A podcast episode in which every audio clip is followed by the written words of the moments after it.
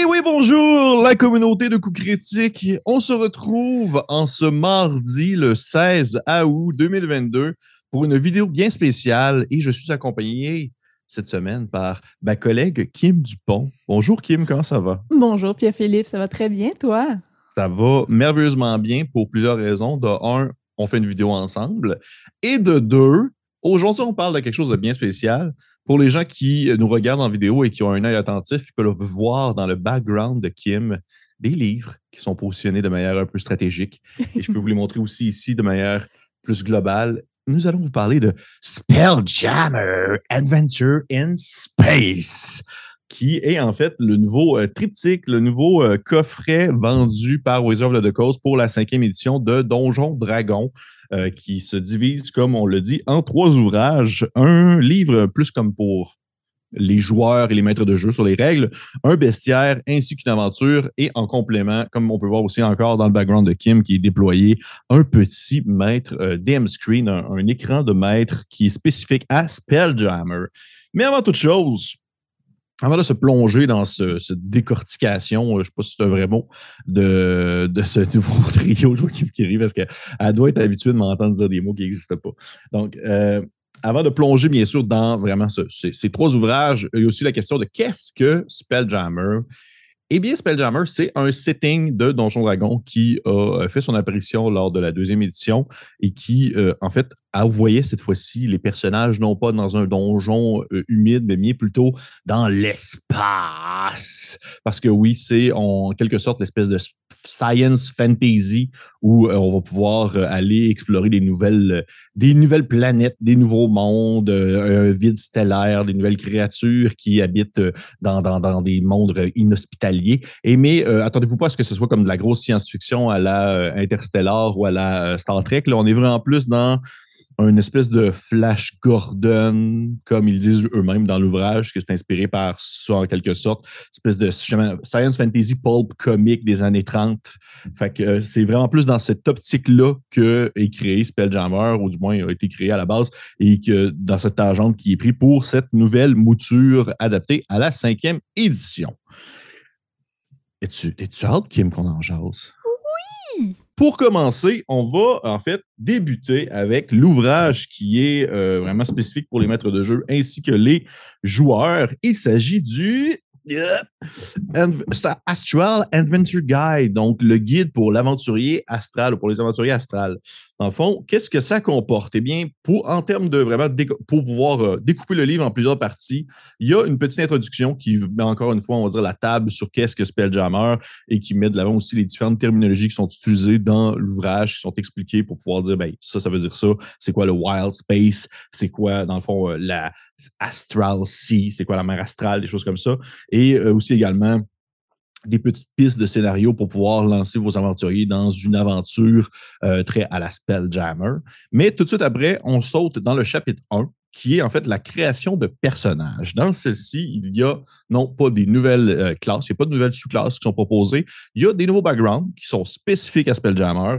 Euh, entre autres choses, il y en a un qui est vraiment plus spécialisé comme étant quelqu'un qui a dérivé dans l'espace puis qui a un contact avec une entité suprême cosmique, alors que l'autre, c'est vraiment plus dans l'optique de dire on a quelque sorte, on a grandi dans des vaisseaux spatials, des choses comme ça. Bref, c'est vraiment des, backgrounds qui sont spécifiques pour Spelljammer. Mais tout de suite après, on bondit dans les races qui euh, sont, entre autres choses, il y a des. C'est pas vraiment des sous-races, même s'il y a comme maintenant des astral elf, mais c'est vraiment des, races à part entière, aussi des autognomes, des espèces de gnomes un peu rochers, euh, pas rochers, mais mécaniques. Les, bien sûr, les gifs qui sont des, classiques de ADD qui sont dans des espèces d'hippopotames, des singes planeurs, que qui m'aime bien, les adosies. Après ça, les plasmoïdes qui sont les plaxmols, c'est-à-dire des, des des, des flageoleurs, pas des flageoleurs, mais des cubes gélatineux qui ont en fait développé une intelligence propre et qui maintenant prennent des formes humaines. Et finalement aussi les tricrines. Les tricrines, qui est un gros classique de la chaîne que je suis content de voir arriver officiellement, même si je suis surpris que ça soit dans, dans euh, Spelljammer. Je me serais attendu à un affaire comme Dark Sun, mais euh, pour en fait mes recherches, il y avait des tricrines dans Spelljammer, la deuxième édition. Fait, why not? Coconut, comme on dit. Mais c'est vraiment, à fond, en fait, c'est ça. Des nouvelles races, pas de nouvelles sous-classes, des nouveaux backgrounds, des nouvelles races qui euh, on en fait, prennent la tangente qui est proposée dans Tasha, c'est-à-dire pas de bonus ou caractéristiques, plutôt c'est vous qui décidez où est-ce que vous les mettez. Et, euh, chacune d'entre elles a aussi des petites particularités, entre autres choses, comme euh, juste pour le mentionner, par exemple, les elfes astrales, ben, ils peuvent changer de c'est de spécialité dans une compétence à chaque long rest qui leur permettent une espèce de transe astrale, qui leur permet de pouvoir changer de, spécialisation dans une compétence, ce que je trouve personnellement excessivement fort. Mais euh, belle, belle richesse, belle nouveauté. Euh, j'apprécie beaucoup, en fait, justement, la diversité qui est proposée. Mais outre des races, outre, en fait, dire, des backgrounds et tout ça, après le chapitre 1, c'est le chapitre 2 qui parle en fait maintenant de... Comment mener une aventure dans le monde astral? Donc, le chapitre 2, euh, qui est, mon avis, vraiment le cœur du livre, euh, présente toutes les mécaniques de ce plan astral-là. Euh, donc, on commence par décrire vraiment comment, ce, comment fonctionne la vitesse, comment fonctionnent les bulles d'air, comment on survit dans l'espace et comment fonctionne la conduite de vaisseau spatial. Donc, Spelljammer, ce sont les les chauffeurs, les, pas les capitaines, mais les, les euh, pilotes. les pilotes de navire. Ça se dit, en tout cas, anyway. Euh, et euh, donc, c'est ça, c'est toute cette mécanique-là, comment fonctionne la gravité, donc les plans gravitationnels, comment un vaisseau plus grand attire dans sa gravité ou du moins impose sa gravité à un vaisseau plus petit qui n'a pas nécessairement le même angle. Donc, on est toutes dans ces mécaniques-là. On comprend aussi qu'est-ce que le plan astral, comment ça, ça se marie au monde et aux univers qui existent déjà dans Don mm-hmm. Donjon Dragon. Euh, donc, c'est vraiment lié tous les, euh, les différents univers, que ce soit euh, parce qu'il y en crée deux aussi dans l'aventure, on en parlera mm-hmm. tantôt, mais voir ça comme des galaxies. Donc, Faerun, Faerun? Faerun. Faerun. Iron, c'est euh, imaginez ça comme une galaxie. Donc, il y a une Terre, il y a de prendre des astres, des lunes, des choses comme ça. Et quand on dépasse les limites de la, galaxie, on traverse le voile argenté et on tombe dans la mer astrale, là où euh, on ne vieillit plus, où on ne manque plus jamais d'oxygène, où on n'a jamais faim. Et euh, ça nous permet de naviguer vers d'autres univers, comme ça, vers d'autres galaxies qui existent déjà dans Donjon Dragon, ou ça nous permet aussi de, euh, de, de, d'avoir des conflits avec d'autres navires ou de découvrir des carcasses d'anciens dieux euh, ou des, des, météorites sur lesquels se sont établies des villes. Donc, c'est un univers en soi, mais qui donne aussi un lien avec tous les autres univers qui sont déjà créés dans Donjon Dragon. Euh, donc, comme j'ai dit, il y a un paquet de règles. Si vous avez envie de pêcher dans l'espace, il y a une petite table qui explique comment faire. Et euh, comme j'ai dit, ça explique aussi donc comment on navigue euh, ces grands vaisseaux-là dans l'espace, donc avec euh, un trône. Et on tombe dans la partie vraiment les. il y a deux nouveaux sorts dans Spelljammer. Celui pour créer des bulles d'air, pour être capable de respirer dans l'espace s'il y a de quoi, et un pour créer un, un Spelljammer Helm, qui appelle Spelljamming Helm, qui est le, le trône pour naviguer notre vaisseau. Et donc, c'est vraiment les deux sorts qui existent. Euh, et ça explique comment fonctionne le livre, euh, le, le, ce trône-là et les différents objets magiques qui existent. Le trône, une espèce de carte hologrammique de navigateur et un saute de poisson pour se promener dans l'espace.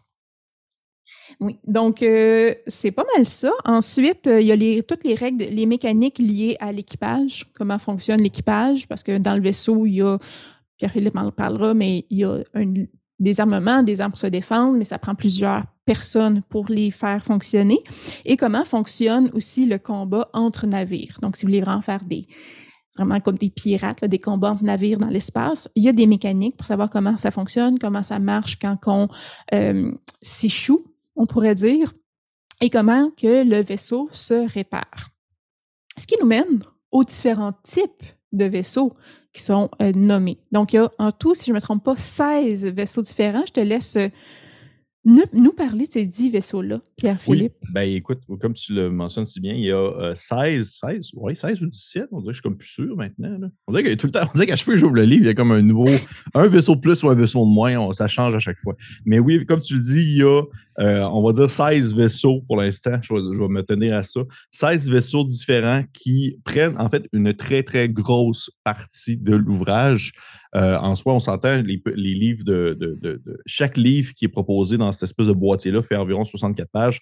Et là, les 16, euh, les 16 vaisseaux, ben, ils font plus que 30 pages à eux seuls pour le livre de. En fait, pas d'aventure, mais le guide pour les aventuriers astrales. Et euh, de ce fait, il y a vraiment pour toutes les saveurs. Toutes les saveurs. Chaque, chaque vaisseau est, possède en fait son, sa classe d'armure, ses points de vie, ce qu'on appelle un damage threshold, c'est-à-dire à partir de combien de dommages il peut prendre avant de commencer comme à, à fendre sur lui-même. Ensuite, bien sûr, sa vitesse de croisière, son cargo, l'équipage qui est à l'intérieur, en fait, le nombre d'équipages qu'il faut à l'intérieur pour pouvoir utiliser les armes.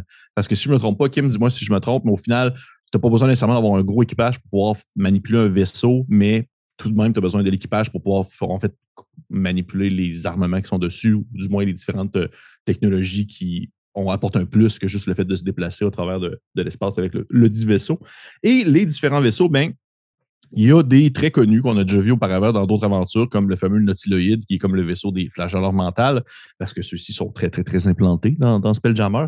Mais euh, il y a vraiment aussi d'autres choses qui euh, vont du très classique à la manière d'un un galion volant. Genre littéralement comme un galion le plus classique, renaissance-esque, mais qui vole dans l'espace, à un vaisseau qui a de l'air d'une gigantesque euh, un gigantesque moustique avec un gros, gros derrière rempli de sang qui s'appelle le Night Spider, en fait, qui est une, grosse araignée. Euh, et ce vaisseau-là me fait absolument très peur.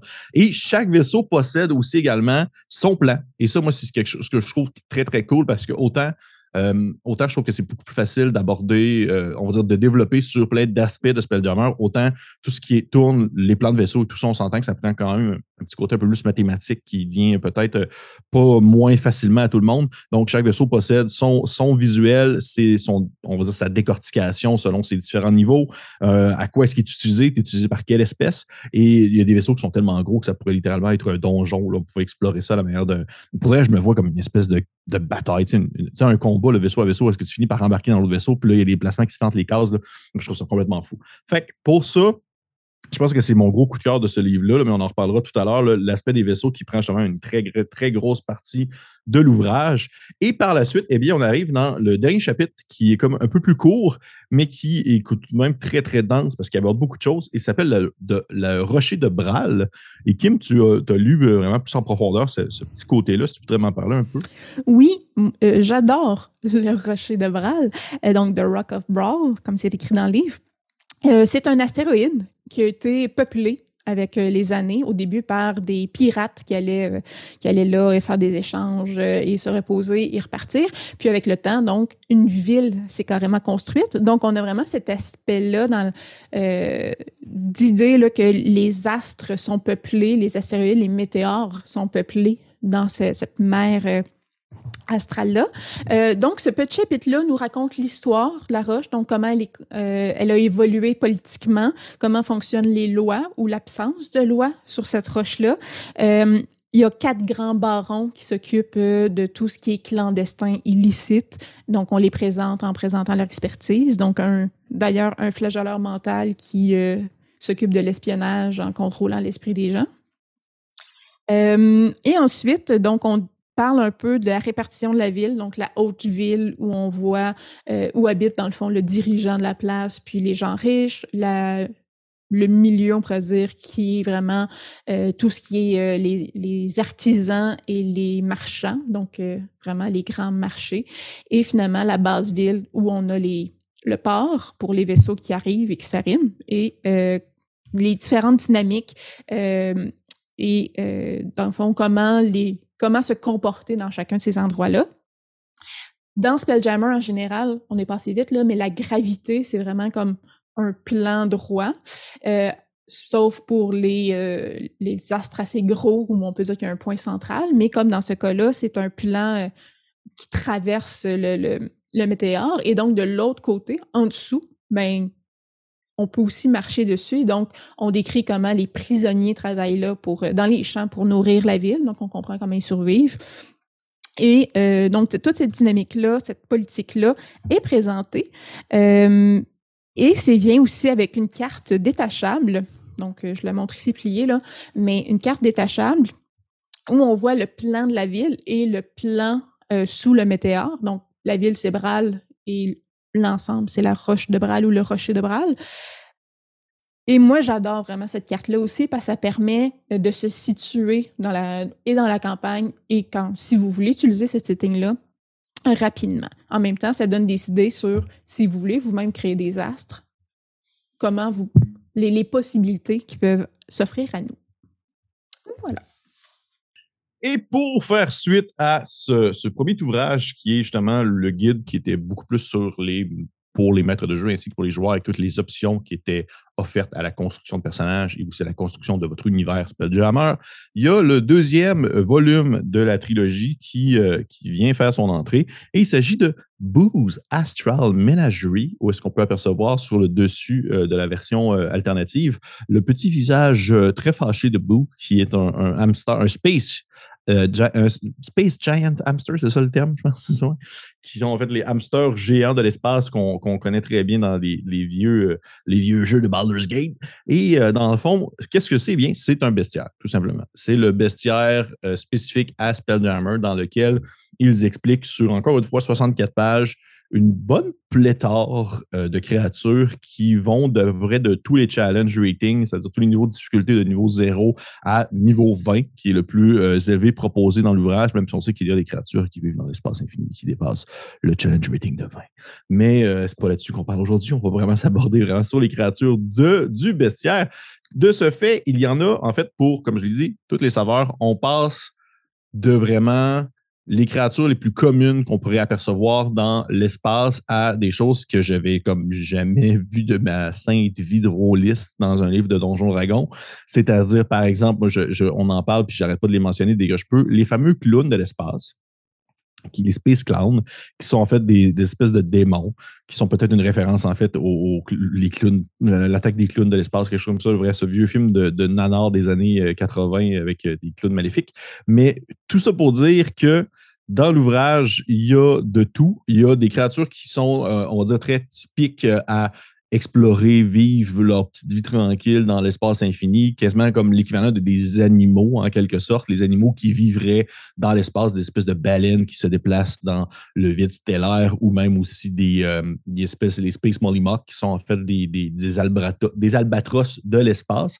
Mais il y a également toutes les créatures qui sont proposées dans l'ouvrage, euh, dans le fond, de, du, du euh, le, Astral Adventure Guide, c'est-à-dire tous les, personnages qui peuvent être des joueurs, les créatures qui peuvent être des joueurs, sont proposées en différentes variantes dans le, le, bestiaire. Comme ça, ben, vous pouvez justement avoir un exemplaire de un, Astral Elf. Qu'est-ce qu'un Astral Elf? Qu'est-ce c'est quoi l'équivalent de Challenge Rating si celui-ci est un commandant, si celui-ci est un, un, guerrier ou un diplomate? Et bref, comme ça, vous pouvez vraiment en fait passer au travers de toutes les différentes bestioles. Vous n'êtes pas nécessairement le, vous êtes pas nécessairement tout le temps en conflit contre des monstres et des créatures euh, tentaculaires. Il y a, on va dire, les, pas nécessairement dire monsieur, madame, tout le monde, mais il y a des humanoïdes plus communs qui vivent aussi également dans le vide stellaire et dans les différentes planètes de Spelljammer.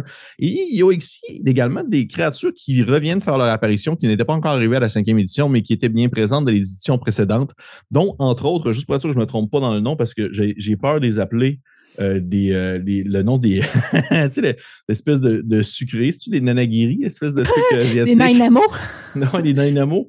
Mais non, c'est des néogis qui sont en fait des, ah créatures, des créatures qui proviennent en fait de de ADD, mais qui ont aussi été dans la troisième édition dans le livre sur les aberrations et qui reviennent faire leur apparition dans la cinquième, finalement, des espèces d'esclavagistes qui ont l'air d'être des ergs de Star Trek, de Starcraft plutôt.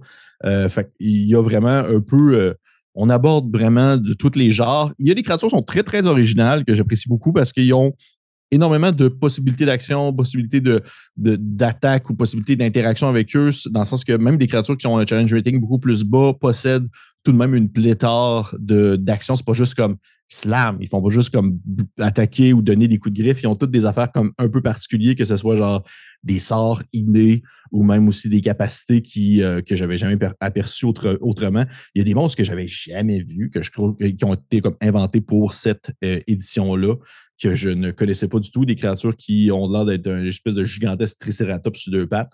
Mais je ne vais pas nécessairement rentrer en profondeur sur chacune des bestioles, simplement pour dire que il y en a vraiment pour tous les genres. Et on retrouve aussi des, on va dire, des classiques de votre, on va dire des adaptations en quelque sorte de des monstres très pas classiques, mais très typiques de Donjons Dragons, c'est-à-dire par exemple les dragons qui viennent faire leur apparition en dragons lunaires et dragons solaires. Et il y a aussi une petite section au début très courte qui veulent expliquer sur comment adapter des créatures de DND, euh, du bestiaire de base dans le bestiaire, dans un contexte de Spelljammer où est-ce que ceux-ci, bon, ils ont la capacité de pouvoir euh, ils n'ont pas besoin d'air, ou ils ont la capacité de pouvoir justement se battre dans un contexte où est-ce qu'ils sont dans une absence de gravité, entre autres choses. Et euh, chose que je veux quand même mentionner, pour ceux qui ont peut-être déjà aperçu, qui ont peut-être déjà lu Kill the Keep Mystery, vous avez, tu sais, ça avait été mentionné que Donjon Dragon tranquillement enlevait les, voulait enlever comme un peu les alignements ou du moins donner une certaine nuance aux alignements. Et dans Keep Mystery, les créatures n'avaient pas d'alignement. Eh bien, dans celui-ci, ils ont comme remis, mais par contre, ils ont rajouté l'espèce de. Euh, tu m'avais fait, tu m'avais fait remarquer qu'on en avait jasé. S'ils ont rajouté le, le, mot typically, dans le fond, ils sont typiquement loyal mauvais, ils sont typiquement euh, gentils, ils sont typiquement, mais ils ont remis justement les euh, alignements afin de pouvoir peut-être. Moi, je me dis, ils ont peut-être mis parce qu'il y a des créatures que tu ne sais pas si de base sont fines ou pas fines. Tu sais, des créatures là-dedans qui ils, proviennent de nulle part et tu les as jamais vues auparavant. Fait que tu ne saurais pas dire si c'est des créatures qui sont typiquement bonnes ou mauvaises. d'après moi, je, trouve que c'est quand même c'est un, une belle, retouche dans le sens que j'apprécie de pouvoir me dire de base que cette créature-là a une tangente qui est plus maléfique ou plus bénéfique selon la situation. Fait que pour ça, c'est euh, pour moi, c'est un petit, juste un, petit petit quelque chose que j'apprécie quand même bien.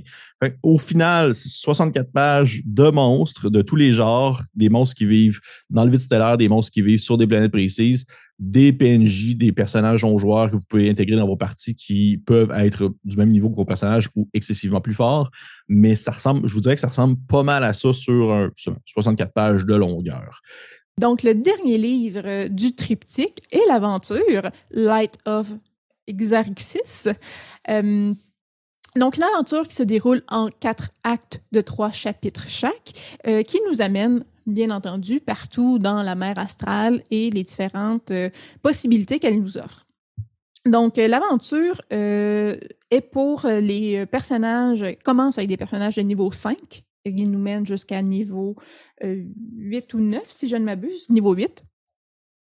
Et euh, donc, vous pouvez jouer un coffret euh, d'initiation ou euh, des petites aventures comme ça qui nous amènent jusqu'à niveau 5 et embarquer directement avec l'aventure de Light of Exarixis, car ça commence avec des personnages qui sont sur un monde habituel, soit votre monde maison ou une campagne normale ou habituelle ou connue de Donjon Dragon, pour nous amener à vivre des aventures par la suite dans euh, la mer astrale et euh, les, euh, les, contrées sauvages de l'espace.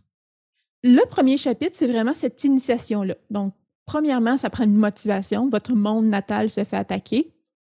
Et vous quittez par plein de péripéties qu'on ne dira pas ici, car nous, ne sommes pas des divulgateurs, et vous quittez vers l'espace pour découvrir comment fonctionne le wild space, les endroits qui n'ont pas d'oxygène et où on continue de vieillir, pour ensuite aller vers la mer astrale dans le deuxième acte et euh, parcourir la cité de Bral, qui nous amène par la suite à découvrir euh, un nouveau wild space, donc un nouvel univers euh, dans le monde de, de Donjon Dragon, qui est le Doom Space.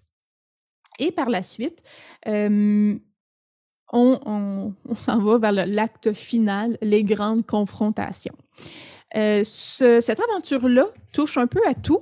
Euh, il y a des batailles entre vaisseaux. Euh, il y a de l'exploration un peu plus urbaine, même si c'est beaucoup plus court.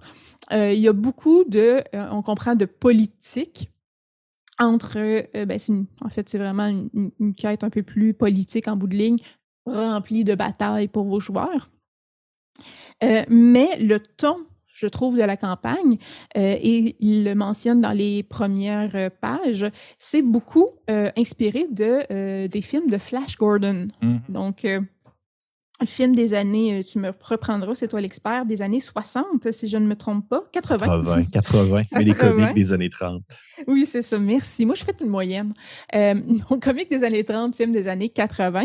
Et chaque, on pourrait dire chaque chapitre, chaque partie finit sur euh, un, cliffhanger, donc un, certain suspense euh, à l'image vraiment euh, des séries où tout était rebondissement après rebondissement. Et il suggère vraiment de donner ce ton-là. Donc, vraiment, là, on est dans le un peu plus l'extravagant, le rebondissement et le suspense. Euh, on le voit aussi, on s'entend, il y a une petite, il y a un peu cette touche-là, là, très pulp, euh, dans les personnages qui vont être rencontrés. Euh, c'est un peu à l'image du bestiaire euh, que Pierre-Philippe vient de parler, où on va rencontrer autant donc des pirates de l'espace que des monstres beaucoup plus effrayants, que des des êtres que je trouve qui sont beaucoup plus comiques ou un peu c'est Un un, peu plus cartoonish, oui, c'est ça, tu sais. Euh, donc, on, on est vraiment dans l'extravagant. Tu sais, c'est tout ou pas en tout, tu sais, l'expression, euh, tu sais, c'est- il n'y a rien qui est fait à moitié.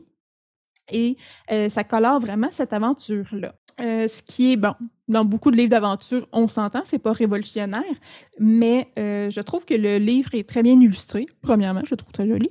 Euh, mais il y a aussi de disponibles des cartes pour euh, des moments particuliers, des rencontres particulières. Et je trouve qu'elles rendent très bien cet univers-là de Spelljammer. Par exemple, il y a une tour qui est sur un tout petit astéroïde. Vraiment, c'est une petite roche, une tour dessus, mais qui est vraiment avec, des angles pas possibles.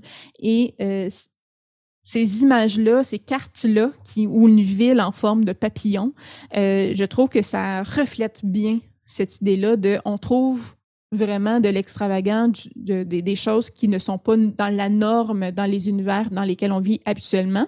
Et donc, ça repousse les limites nous-mêmes dans notre imagination de qu'est-ce qu'on pourrait faire euh, dans cet univers-là de Spelljammer. Alors voilà, je, ne veux pas révéler euh, de, je ne veux pas divulgacher des éléments de la campagne, alors vais arrêter là. Ben, merci beaucoup, Kim. Merci de, ce, de, euh, de cette courte présentation qui nous laisse justement, euh, on va dire, le plaisir de découvrir la lumière de Xarexis. Et euh, maintenant, sans plus attendre, eh bien, il nous reste un dernier élément qui était présent dans la boîte qu'on va brièvement aborder parce que ben, je pense que bon joueur, bon, bon nombre de personnes fans de D&D en possèdent déjà chez soi, mais c'est tout le temps plaisant de voir un peu les différences qui sont proposées. Il y a bien sûr le DM Screen qui est maintenant euh, spécifique à Spelljammer. Je vais vous montrer un peu rapidement pour ceux qui nous voient en visuel euh, une version de celui que j'ai présentement pour la, version alternative où est-ce qu'on peut voir un de ces fameux dieux morts qui euh, divague dans l'espace alors qu'il y a des bestioles volantes à côté.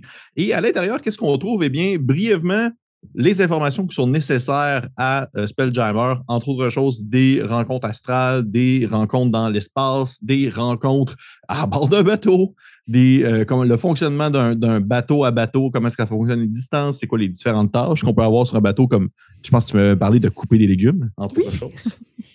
couper des légumes, qui est un, un gros classique d'un navire, un navire de pirate.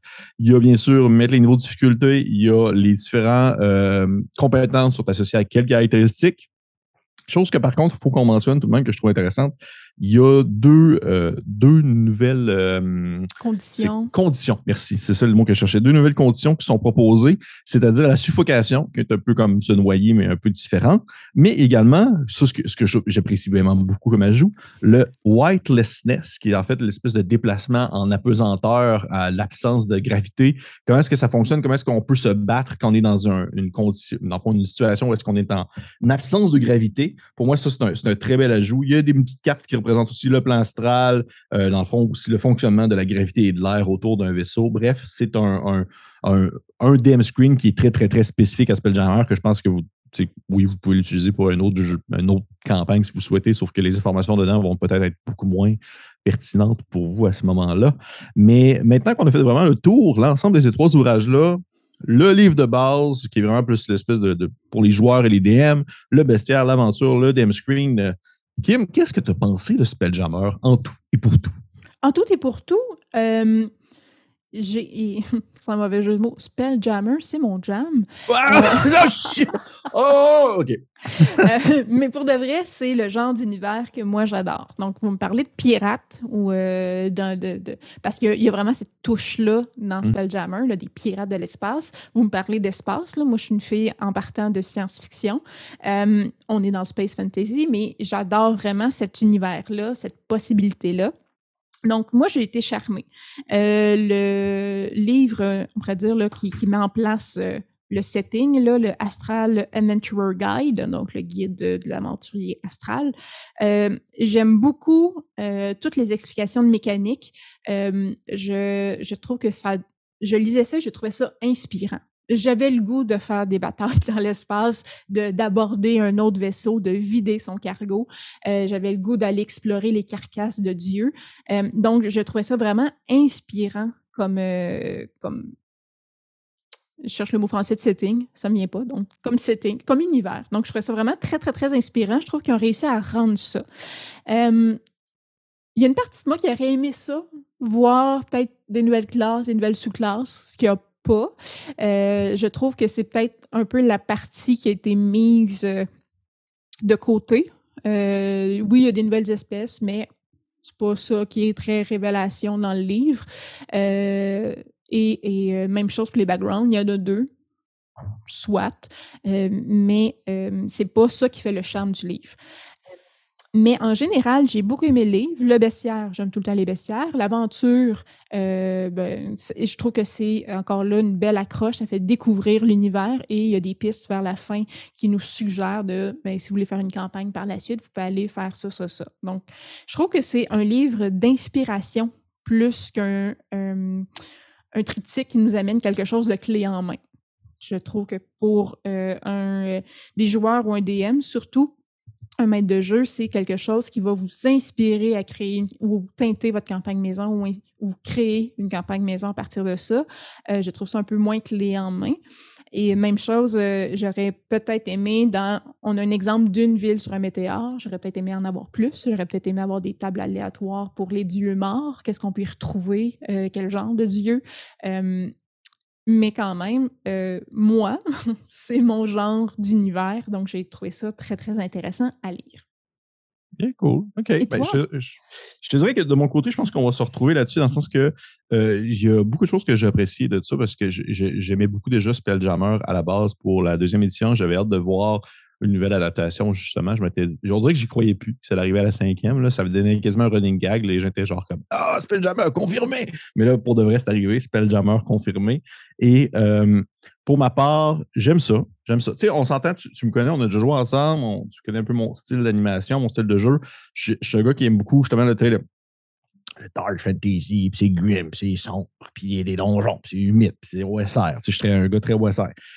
Mais tout de même, je suis capable de dire que j'apprécie beaucoup l'espèce de touche un peu plus foufou qui est comme présent dans, ce, dans ces ouvrages-là. Tu, tu l'avais mentionné quand on en avait parlé ensemble, euh, que ça te faisait penser un peu plus des fois à Troika dans le sens qu'il y a certains monstres, certaines bestioles qui sont super over the top, qui sont vraiment surréalistes, que le concept est vraiment étrange. Le fait que le mentionner qu'on pouvait comme marcher à l'envers sur des, sur des, des, lieux parce que justement la gravité fonctionne ainsi, pour moi, c'est euh, quelque chose que j'apprécie beaucoup quand ça devient, quand on touche l'aspect onirique, quand on touche l'aspect justement euh, au-delà de la fantasy classique, parce que là, on est vraiment là-dedans, c'est vraiment de la science fantasy. J'apprécie que c'est pas vraiment de la J'apprécie que c'est pas de la science-fiction parce que je sais qu'il y a beaucoup de livres de la cinquième édition qui sont, de, on va dire, de, production indépendante qui sont comme cinquième édition pour de la science-fiction. Mais là, c'est vraiment pas ça. C'est vraiment pas ça. Fait que pour ma part, j'aime ça qu'il y ait l'espèce de mix science, mais aussi magie, puis qu'il y ait des niveaux spell, mais qu'il y ait aussi justement des vaisseaux spatials, des déplacements et tout ça. Euh, je trouve ça vraiment inspirant. L'aspect pirate aussi, ça vient vraiment beaucoup me chercher comme toi.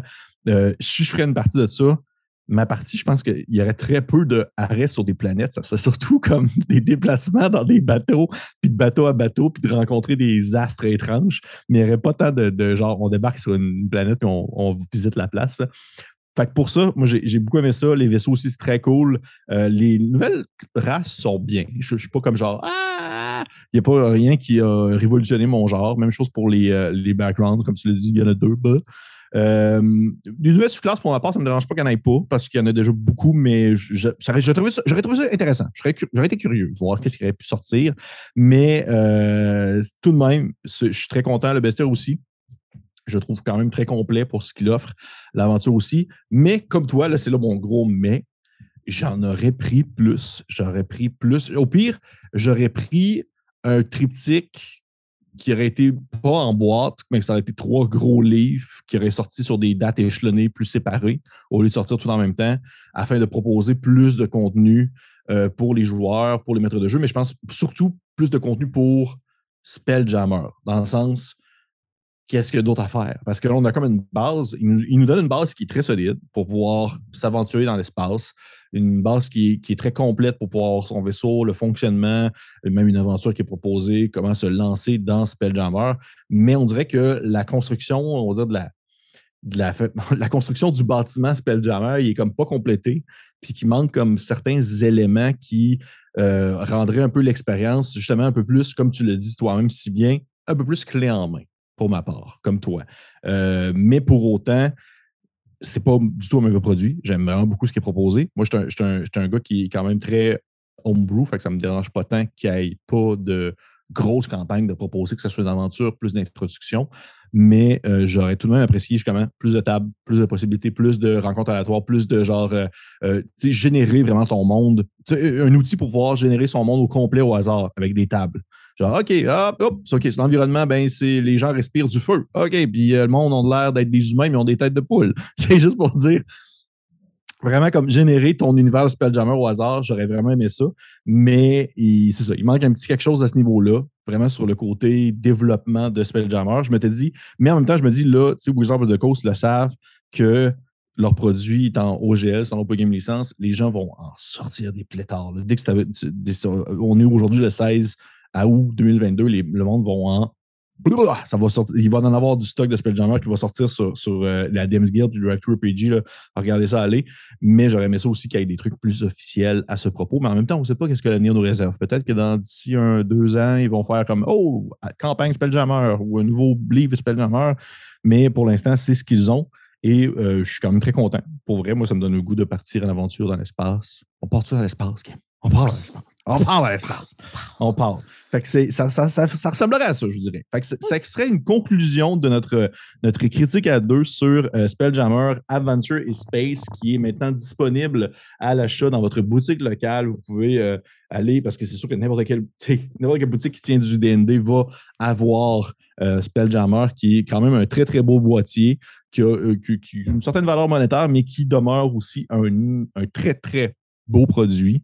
je vous dirais ça ressemble pas mal à ça. Merci beaucoup, Kim. Merci. Merci à toi, Pierre-Philippe. Ben, ça me fait sincèrement plaisir. Merci aux personnes qui nous ont écoutés. Mhm. Euh, pour les personnes qui euh, l'ont déjà, les personnes qui écoutent notre vidéo et qui l'ont déjà ou euh, qui, qui, savent un peu déjà à quoi s'attendre, J'aimerais savoir qu'est-ce que vous en avez pensé. Est-ce que vous en auriez pris plus aussi? Est-ce que vous auriez aimé avoir d'autres choses? Est-ce qu'il y a des choses de la euh, de l'original Spelljammer qui vous manquent, que vous auriez aimé voir adapté à la cinquième? Euh, je serais curieux d'avoir votre avis sur le produit en soi. Nous autres, on vous lit. Kim et moi, on est comme les deux qui vont dévorer les commentaires YouTube. puis on commande, puis on commande tout on va vous répondre. Si vous nous posez des questions, on va aussi vous répondre si vous avez des questionnements sur le produit en soi avant de l'acheter. Ça va nous faire plaisir de, d'éclairer votre lanterne. Pour les autres, je vous encourage de liker, partager, commenter. Et on se dit à la prochaine.